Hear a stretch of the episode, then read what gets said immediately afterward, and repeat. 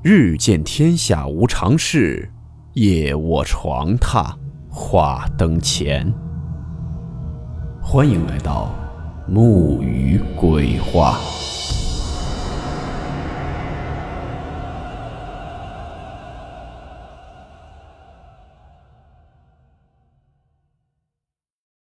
今天这个故事名字叫做《特殊险》。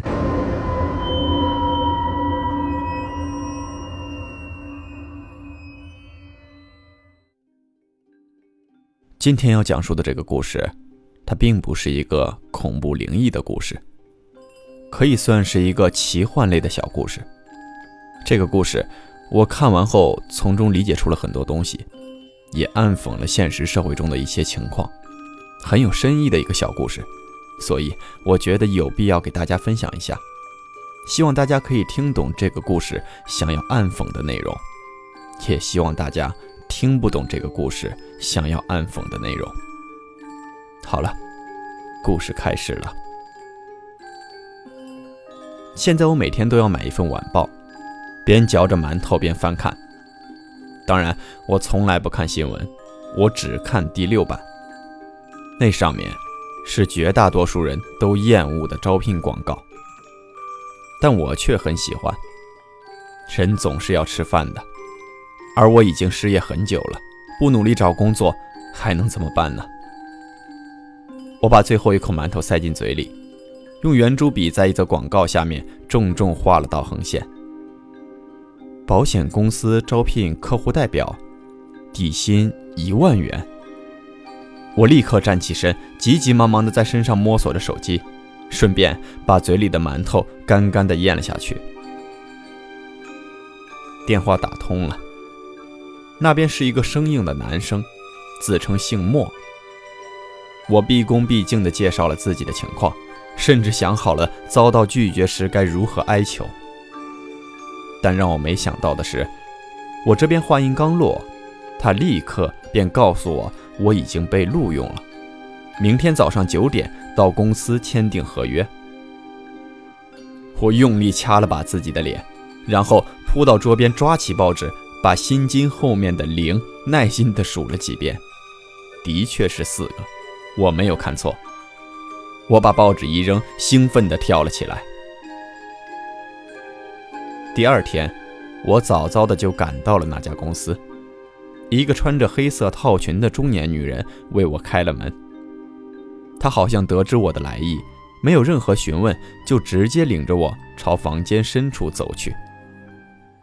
我边走边瞧，整间公司就是一个空旷的，像是广场的大厅。期间密密麻麻地摆满了铅灰色的办公桌，每张桌后都坐着个穿白衬衫、打黑领带的年轻人。他们有的在埋头看书，有的拿着圆珠笔在纸上无聊地勾勾画画，还有的只是直直地坐着，就像睡着了一样。这些人之间完全没有交谈。脸上的表情也都是单调乏味，整间公司看上去就像一张静默的黑白照片。这令我有些奇怪。以前我也在几家公司待过，但没有一家像这里一样。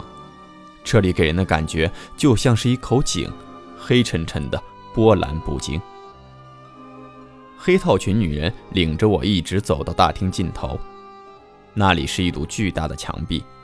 一左一右开了两扇门，左边那扇是暗红色的，上面写着“总经理室”；右边那扇则是黑色的。隔着一段距离，我看不太清楚，隐隐约约的感觉那是一扇铁门，沉重而阴郁。女人拉开总经理室的门，朝里面说了几句话，便示意我进去。我有些怯懦地走进那扇门。立刻闻到一股说不清的怪异气味。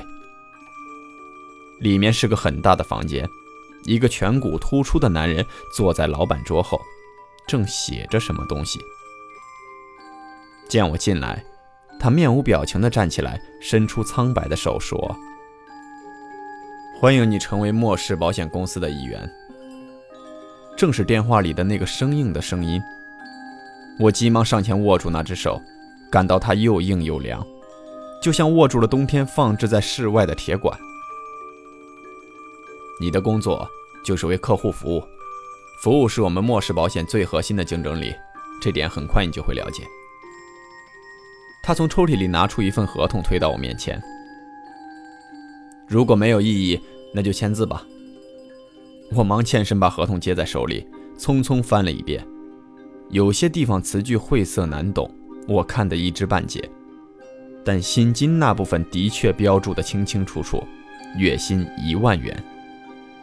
我的手抑制不住地抖动起来，胸腔里像是有一只滚烫的球体在弹来跳去。我生怕他反悔，飞快地签下了自己的名字，担心不够清楚，又重重地描写了两遍。我就这样成了末世保险公司的一员。黑套裙女人给我分配了办公桌，拿给我一张印有一个男人照片和简介的 A4 纸。她告诉我，这就是我要负责的客户。照片上那个人我认识，是经常在电视里露脸的一个大老板，这令我有些受宠若惊了。我万万没想到自己还能跟这种上流人物打交道。资料只有一页，很快就看完了。我倍感无聊，于是偷偷打量起相邻的同事来。坐在我左手边的是个三十五六岁的男人，脸色蜡黄，正无精打采地盯着桌角上的半盒饼干。也许是感觉到了我在打量他，他慢吞吞地把头转向我，喉咙里咕噜噜响了几声，有气无力地问：“你新来的？”“啊，是啊，头一天上班。”我热情地回应。“难怪。”他神情恍惚地看了我一眼，没头没脑地说了这么一句：“难怪，难怪什么？”我正要发问，看到黑套裙女人远远走了过来，便连忙住了口。女人走到离我不远处的一张桌旁站住，居高临下的对一个皮肤白皙的男孩说了几句什么。那男孩像是呆住了，仰着脸惊愕地望着他。那神态活像一只青蛙盯着一条蛇。然后，他两手撑着桌子，慢慢站起来，跟在他身后朝大厅的一端走去。他的肩膀不停地抖动，苍白的背影仿佛一张被风越刮越远的纸。他们走到那扇沉重的铁门前，铁门从里面打开，女人径直带着男孩走了进去。铁门旋即关闭。我疑惑地问身边的中年男人：“那黑门里面是谁的办公室？”中年男人没有回答。我转过头，这才发现他的脸色顷刻间已变得煞白。我望望四周，蓦地发现所有人的神情都变了。如果说我刚进门时这些人的表情是一团死水，那么……现在这团水像是被一股神秘的力量搅动，形成了一个巨大而恐怖的漩涡。约莫过了半个小时，那扇黑色的门打开了，女人像猫一样走了出来。可令我感到奇怪的是，那个男孩并没有跟着出来。他去哪儿了？我心里不由打了个寒噤。临下班前。黑套装女人再次出现，叫走了一个短发女孩。他们同样走进了那扇铁门。但与上午不同的是，十分钟后，短发女孩跟着黑套裙女人走了出来。她的脸色比方才苍白了许多，步伐也有些踉踉跄跄，一只手腕上还缠着厚厚的绷带，隐约有嫣红的颜色透出。我的心猛地一沉，那绷带上渗出的分明是新鲜的血迹。第二天上午，被叫走的人轮到了坐在我右边的男生。他从铁门里出来时，看起来像是刚刚被人痛扁了一顿，鼻青脸肿的，鼻血随着他的脚步洒了一路。然而，他脸上却看不到一丝一毫的愤怒。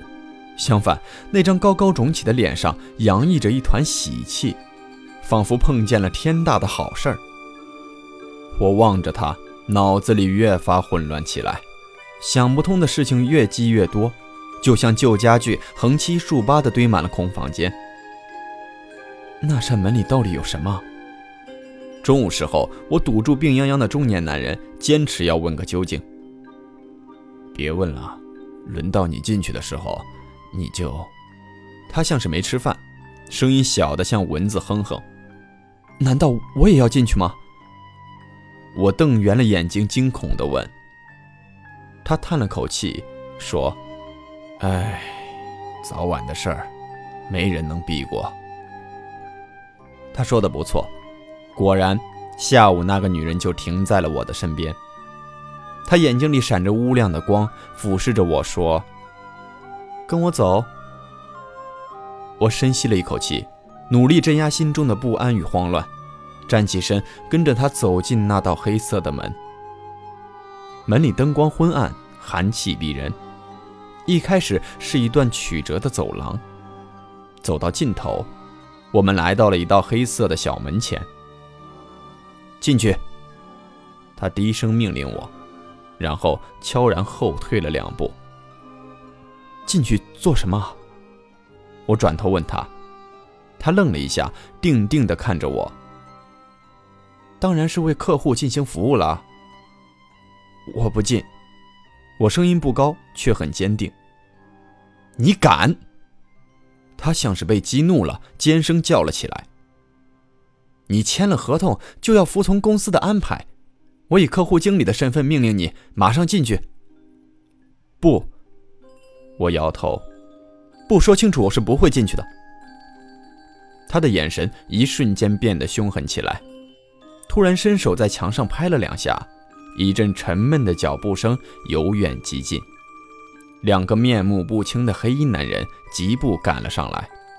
不由分说地扭住了我的胳膊，然后一把拉开那道黑色的小门。我直觉身后一股巨大的推力涌来，便跌跌撞撞地摔进了门里的黑暗中。醒来时，我已经躺在门外的走廊里，黑套裙女人蹲在我面前，见我睁开眼，便面无表情地说：“起来。”我用胳膊肘撑着地，想抬起上半身。但是腹部的一阵剧痛把我重新灌倒在地，我伸手摸索，这才发现小腹上贴着巴掌大的一块纱布，疼痛就埋伏在纱布下面。我扬着脸问他：“你们对我干了什么？对其他人又干了什么？你们为什么要这样对我们？”他冷冷一笑：“这是你们的工作。”拿了老板的钱，当然要为公司做出贡献。我一把撕掉小腹上的纱布，鲜血从拇指长的刀口里呼啸而出。这就是我的贡献！我愤怒地叫喊起来。是的，他淡漠地点点头。你为客户承担了一次阑尾切除手术的痛苦，你为公司做出了贡献。我呆呆望着他。搞不懂他在说什么。你真的不明白吗？他冷笑着说：“其他保险公司只知道赔钱，赔钱有什么了不起？这世界上有钱人多了去了，他们的钱花不完。但遗憾的是，他们的命却跟你们这些人一样，只有一条。他们也会受伤，会生病，会死。”他们有钱，但是从那些平庸的保险公司买不到任何他们真正想要的服务，而我们末世保险改变了这一切。他望着目瞪口呆的我，继续道：“我们可以为他们提供真正的人寿保险，他们不会再受伤痛、疾病乃至死亡的折磨，这都要归功于你们末世的员工，是你们提供了绝无仅有的保险服务。”替他们承担起了这一切的痛苦。你应该看到了，在你之前走进这里的几位同事吧，比如叶小晶，他为客户承担了一次惨烈的割腕自杀，客户连一条伤疤都没有留下。张宇啊，坐在你右边的同事，他为客户承受了一次围殴的痛苦，还有顾玉辉，你左边的同事，他兢兢业业为客户承受着严重的心脏病，已经超过两年了。还有康新桥，你最应该学习的就是他。他昨天啊，为客户提供了最高级别的替代死亡服务，让客户获得了第二次生的机会。他喋喋不休地说着，我则听得心惊胆战。你是说，以后还还会有这样的事儿？我的声音抖得稀里哗啦的。这取决于你服务客户的遭遇，他说。我用尽最后的力气问他：“我，我可以辞职不干吗？”他缓慢但却不容置疑地摇了摇头。本公司不允许辞职，你也不要想着逃走。无论你到哪里，我们的人都会找到你。合同期内，你的生命归公司全权所有，你自己无权剥夺。当然，如果合约期满后你还活着，并且不愿续约，你就可以离开公司了。他终于挤出一丝生硬的微笑。公司一向是讲信用的。我步履蹒跚地走回座位，坐在我左边的中年男人关切地看了我一眼。谢天谢地，你回来了。他的手仍旧按在胸口，捂着他那颗待人受过的脆弱心脏。你们为什么不跑？我忍着痛，压低声音问。没用的。他摇摇头。没人能逃走，唯一的出路就是坐满二十年。如果运气好的话。他哽咽了，眼泪顺着枯树皮般的脸颊流了下来。我把脸扭向大厅尽头那扇红色的木门，心里陡然升起一股豪气。如果我可以杀掉那个莫总，那么这家充满了邪气的公司自然也就土崩瓦解了。退一步说，即使不杀死他，我也可以逼迫他跟我毁约，这样我就能获得自由了。那天下班后，我把水果刀卷在报纸里，悄然走向了那扇红色的门。没有人注意我，我的那些同事好像对外界的刺激已经丧失了反应能力。门没有上锁，我扭开了门，闪身进入房内。莫总在黑色的老板桌后抬起头，冷冰冰地看着我。我没有叫你，你是不允许进入我的办公室的。我一把扯掉水果刀上的报纸，低声吼道：“来杀你是不需要你允许的。”他慢慢站了起来。你要杀我？我三两步冲过去，把刀架在他的脖子上。你这间邪恶的公司是在害人，我，我要自由，我要你解散公司。我的手在抖。这不可能，他想都没想就说：“不解散公司也行，我要你解除我的合同。”我退而求其次。这好办，他舔了舔嘴唇，从抽屉里拿出一份合同。你的那份带来了吗？我一手用刀指着他，另一只手摸索着从口袋里拽出我的那份合同，丢在桌子上。他把两份合同展开，从笔筒里抽出一支碳素笔，俯身在某页稍微改动了一下。好了吗？我探头探脑地朝合同上看。好了，他说：“我可以走了吧？”我的刀仍指着他的脖子。暂时还不行，他像是有些抱歉地说：“什么？”我愣住了。他忽然咧嘴笑起来。按理说，像你这种没有脑子的员工，我是不会招进来的。你也不想想，保险公司的老板。自己会不买保险吗？你要杀我的话，死的不过是外面那些人中的某一个。很遗憾，你没能想到这一点。他的话轻飘飘的，但我听起来却像是一声炸雷。是啊，既然他可以把保险卖给别人，自然也可以给自己留一份。我持刀的手剧烈的晃动了起来。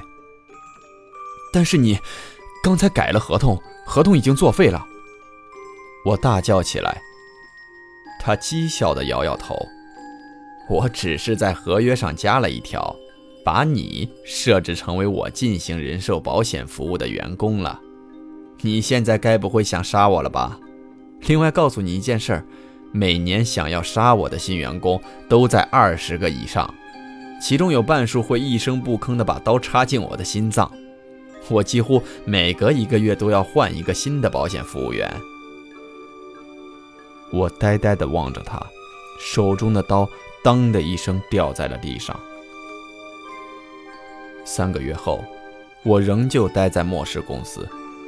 我的工作跟以前略有不同，我每天守在莫总的办公室门口，神经质地盯着走进他的每一个人。这不是莫总安排的，而是我心甘情愿的。他说的没错，几乎每个月都会有新人想要刺杀他。这三个月，我已经粉碎了四起刺杀他的阴谋。那些新来的员工似乎都不太安分。对我来说，他们不是来杀莫总的，而是来杀我的。为了保住性命，我别无选择。莫总对此并不反对，他认为这替他节约了成本，是好事儿。也许，我要这样守着他一辈子了。